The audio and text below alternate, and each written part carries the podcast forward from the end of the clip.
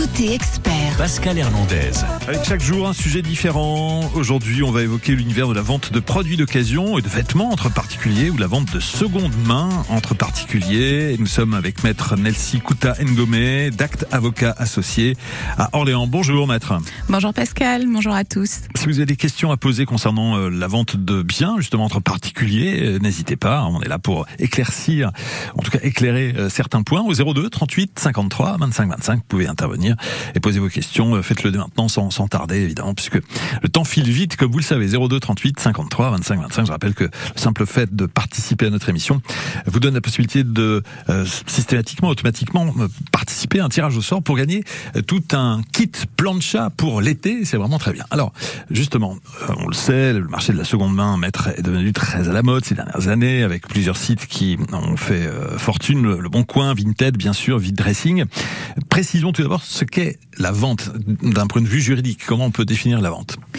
Alors la vente est définie par l'article 13 1582 du Code civil. En fait, c'est tout simplement une convention par laquelle euh, l'un s'oblige à livrer une chose et l'autre à la payer. Euh, elle peut être faite effectivement par acte authentique et typiquement c'est euh, le notaire, donc c'est en matière de vente immobilière, ou par un acte sous sein privé, alors rédigé euh, par les parties elles-mêmes ou avec l'assistance d'un professionnel tel un avocat. Bah, typiquement pour un acte de cession de part sociale par exemple, on va recourir à un avocat. Alors, est-ce que le fait de vendre quelque chose nécessite qu'il y ait une trace, qu'il y ait une régularisation ou pas du tout? Alors, il faut savoir que non. Euh, c'est vraiment l'accord sur la chose et le prix. Donc, en principe, à partir du moment où les volontés s'accordent sur ces points-là, la vente, elle est parfaite en droit. Néanmoins, il faut savoir que pour des questions de preuve et pour certains litiges, effectivement, on va exiger un écrit, notamment pour des ventes supérieures à 1500 euros. Euh, c'est l'article 1359 qui va effectivement du Code civil qui va imposer euh, cet écrit pour ces ventes-là. Alors, est-ce que euh, entre particuliers, les règles sont les mêmes qu'entre professionnels ou est-ce qu'il y a des différences? Alors, absolument pas, et beaucoup de personnes l'ignorent. Il faut savoir que la vente entre particuliers n'est pas soumise aux mêmes dispositions que dans le cadre d'une vente entre un, du coup, particulier consommateur et un professionnel. Notamment, euh, tout ce qui est disposition du code de la consommation ne va pas s'appliquer dans le cadre d'un rapport euh, bah, entre vendeurs particuliers et acheteurs particuliers. Ça, les gens souvent l'ignorent. Bah oui. Et la principale euh, chose notamment, c'est qu'on n'a pas de délai de rétractation. Ce délai de 14 jours qui est prévu par le Code de la consommation ne va pas s'appliquer. Quand on est euh, effectivement en négociation avec un, un professionnel. hein, C'est- oui. Exactement. Alors, quelles sont les obligations du vendeur particulier, Alors, deux obligations principales en droit, délivrance de la chose, donc c'est la remise de la chose entre les mains de l'acquéreur, et euh, la garantie des vices cachés. Alors euh, là, c'est quand même un peu plus technique. Euh, c'est l'idée de garantir en fait tous les défauts, alors qu'ils ne sont pas visibles, et qui rendent finalement la chose impropre à son usage, ou euh, comme le précise le texte, en diminue tellement l'usage que l'acheteur ne l'aurait pas acquise s'il avait connu effectivement ces vices-là. Euh, mais c'est effectivement euh, quelque chose de très technique et on le retrouve aussi bien en vente immobilière, en matière de vente automobile. Mais c'est vrai qu'en termes de d'achat de d'objets d'occasion ou de vêtements, c'est quand même assez rare qu'il y ait des vices cachés puisque euh, bah, la plupart des sites vous imposent quand même des photographies assez précises des objets. Donc euh, On voit bien de ce dont, ce dont il est question. Euh, quelles sont, à l'inverse, donc les obligations de l'acheteur? Alors très simple là aussi, payer le prix essentiellement, puis bah prendre possession euh, de l'objet. Enfin voilà, on l'achète donc il faut en prendre possession. Euh, Qu'est-ce qu'on peut faire? Et peut-être euh, ce qui vous est arrivé, vous qui nous écoutez, vous pouvez témoigner à ce propos. Qu'est-ce qu'on peut faire lorsque le bien reçu n'est pas conforme à l'annonce ou présente un défaut, justement? Alors, il faut savoir, euh, donc c'est ce que j'expliquais, euh, l'obligation de délivrance, euh, recouvre l'obligation de remettre au consommateur un bien effectivement qui répond aux caractéristiques mentionnées dans l'annonce. Donc, si le bien présente un défaut qui n'est pas indiqué lors de cet achat, effectivement, vous pouvez évoquer là la garantie des vices cachés. Alors, sous les réserves que j'ai évoquées, à savoir effectivement que le défaut n'est n'était pas apparent au moment où vous avez acquis le bien et qu'il est de nature à compromettre son utilisation et qu'il est forcément antérieur à la vente. On est en matière de rapport euh, particulier, donc là il va vraiment falloir démontrer la mauvaise foi du vendeur et donc notamment euh, le fait qu'il n'avait pas connaissance, il avait nécessairement connaissance au moment où il l'a vendu de ces éléments-là. Si vous arrivez effectivement à rapporter cette preuve, faut savoir que vous avez deux possibilités demander un remboursement partiel correspondant, par exemple, à la remise en état du bien, ou un remboursement euh, totale contre la restitution du bien au vendeur. Est-ce qu'il existe un délai justement pour se retourner contre le vendeur si on constate en tant qu'acheteur qu'il y a un problème? Alors, il faut savoir que la garantie des vices cachés que j'ai évoquée, elle doit effectivement être invoquée dans les deux ans de la découverte du vice et non pas de l'achat, mais découverte du vice. Alors, usuellement, en matière effectivement là de vente entre particuliers, ça va être la prise de possession nécessairement, puisque quand on va prendre possession, on va pouvoir parfaitement analyser euh, l'objet ou le, ou le vêtement ou le meuble, et effectivement, euh, c'est à partir de là que les deux ans vont courir. Dans un instant, on va évoquer l'univers des brocantes, des vides greniers, des braderies, ce qui est des règles à respecter. Vous pouvez intervenir, hein, évidemment, si vous le souhaitez, dans cette émission 02 38 53 25 25 02 38 53 25 25 pour témoigner, nous dire si vous êtes arrivé mes aventures. Vous pouvez appeler ça comme ça. N'hésitez pas. On se retrouve dans un instant sur France Bleu, donc juste après Niagara, et je dois m'en aller.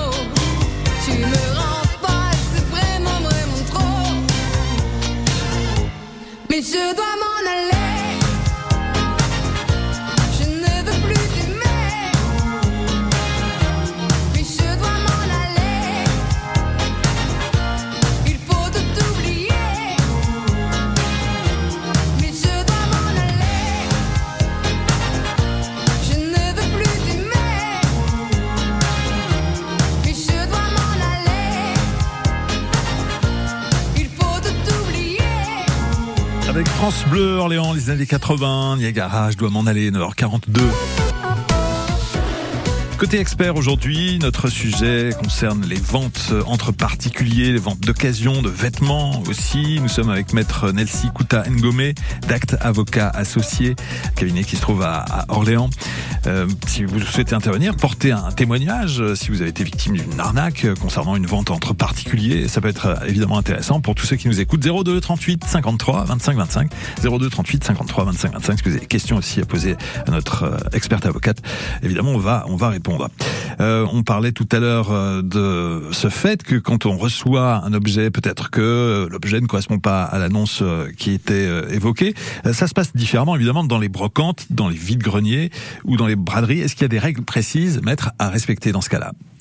Alors, il faut savoir que les brocantes, vide-greniers, braderies, effectivement, ce sont des ventes au déballage, donc en droit, déballage parce qu'elles interviennent dans des lieux où effectivement euh, locaux, emplacements euh, non destinés à la vente au public. En tant que particulier, vous ne pouvez pas participer à plus de deux ventes au déballage par an.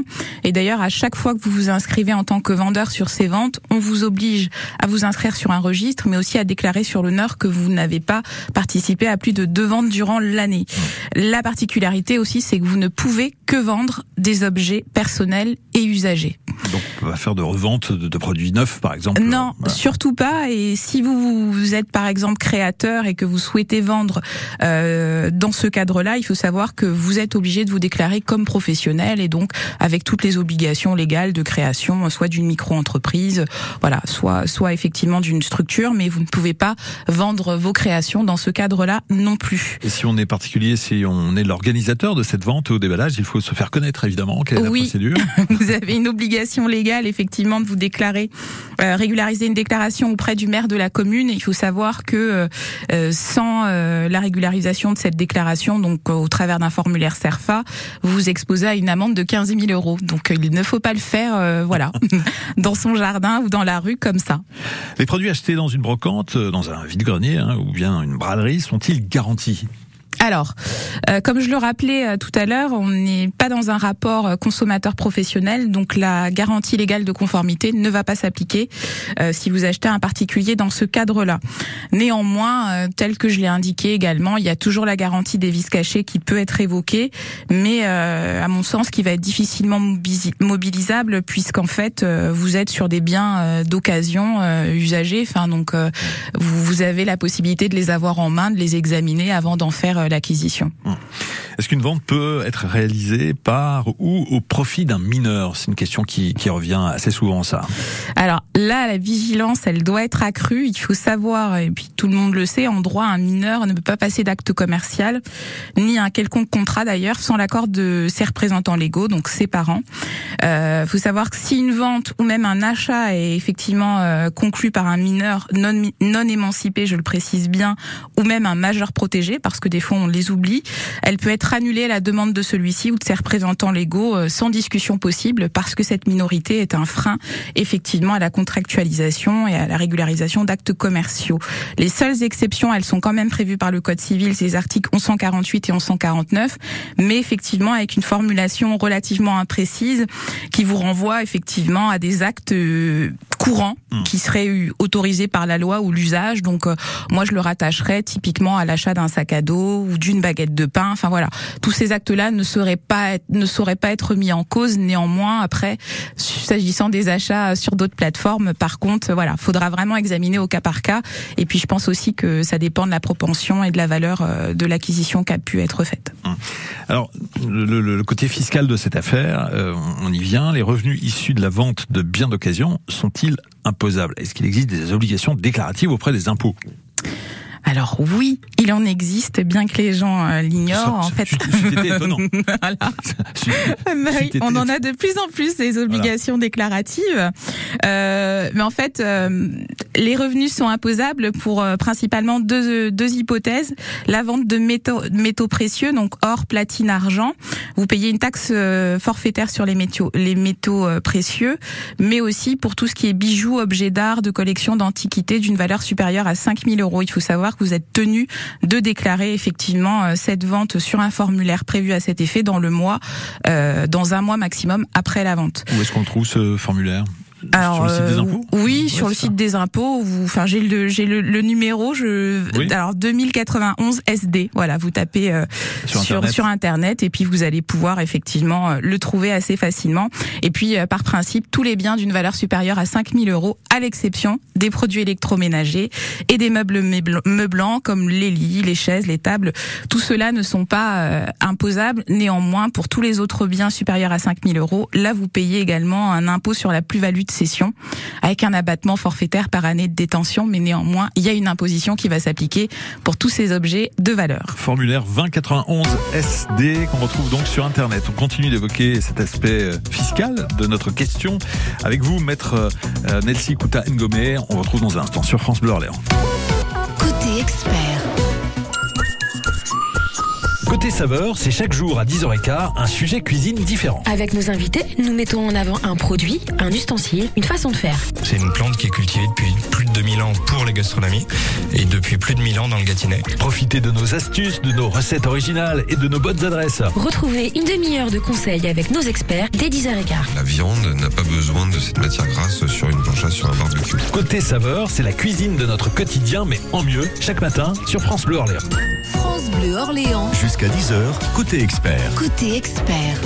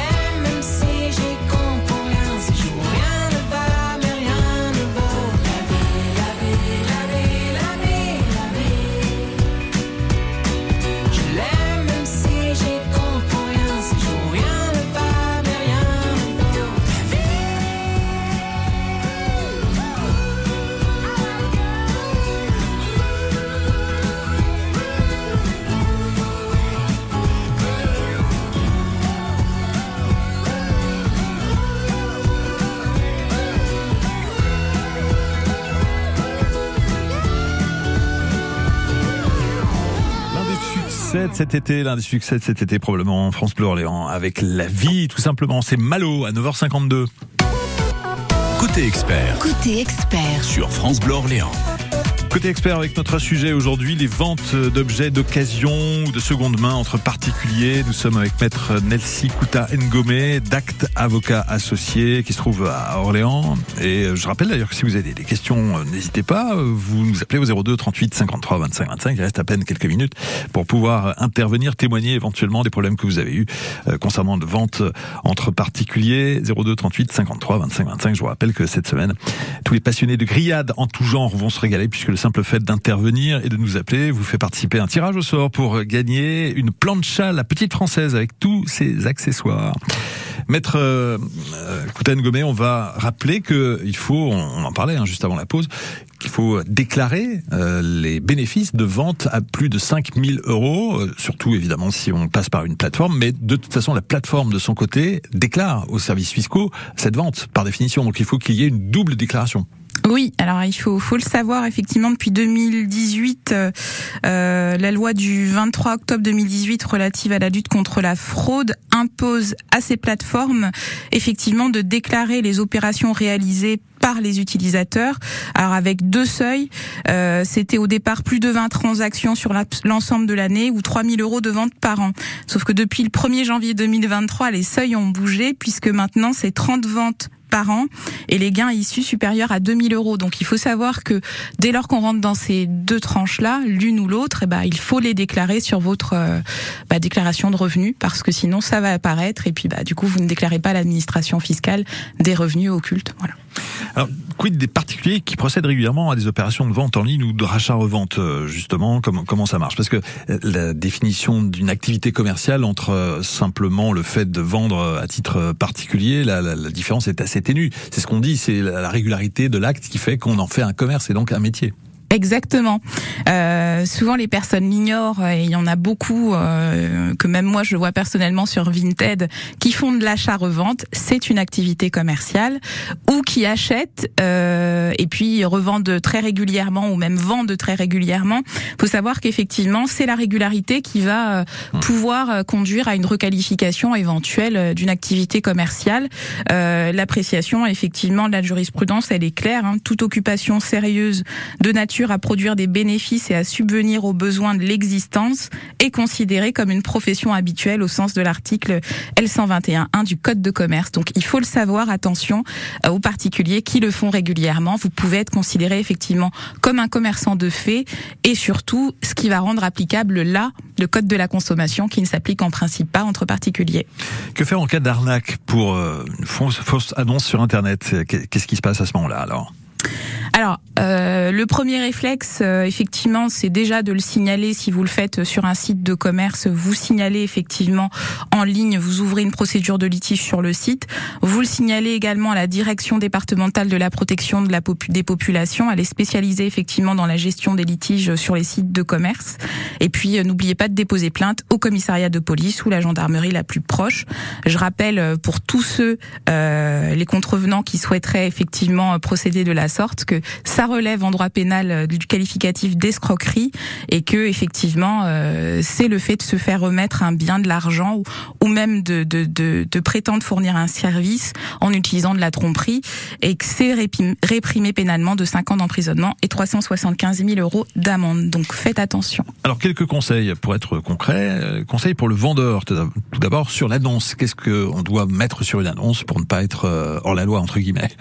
Alors un descriptif le plus précis possible, euh, vraiment euh, fidèle à l'état du bien. Donc on évite les euh, très bon état comme neuf. Voilà, si on est sur un bien d'occasion qui est plutôt dans un état correct.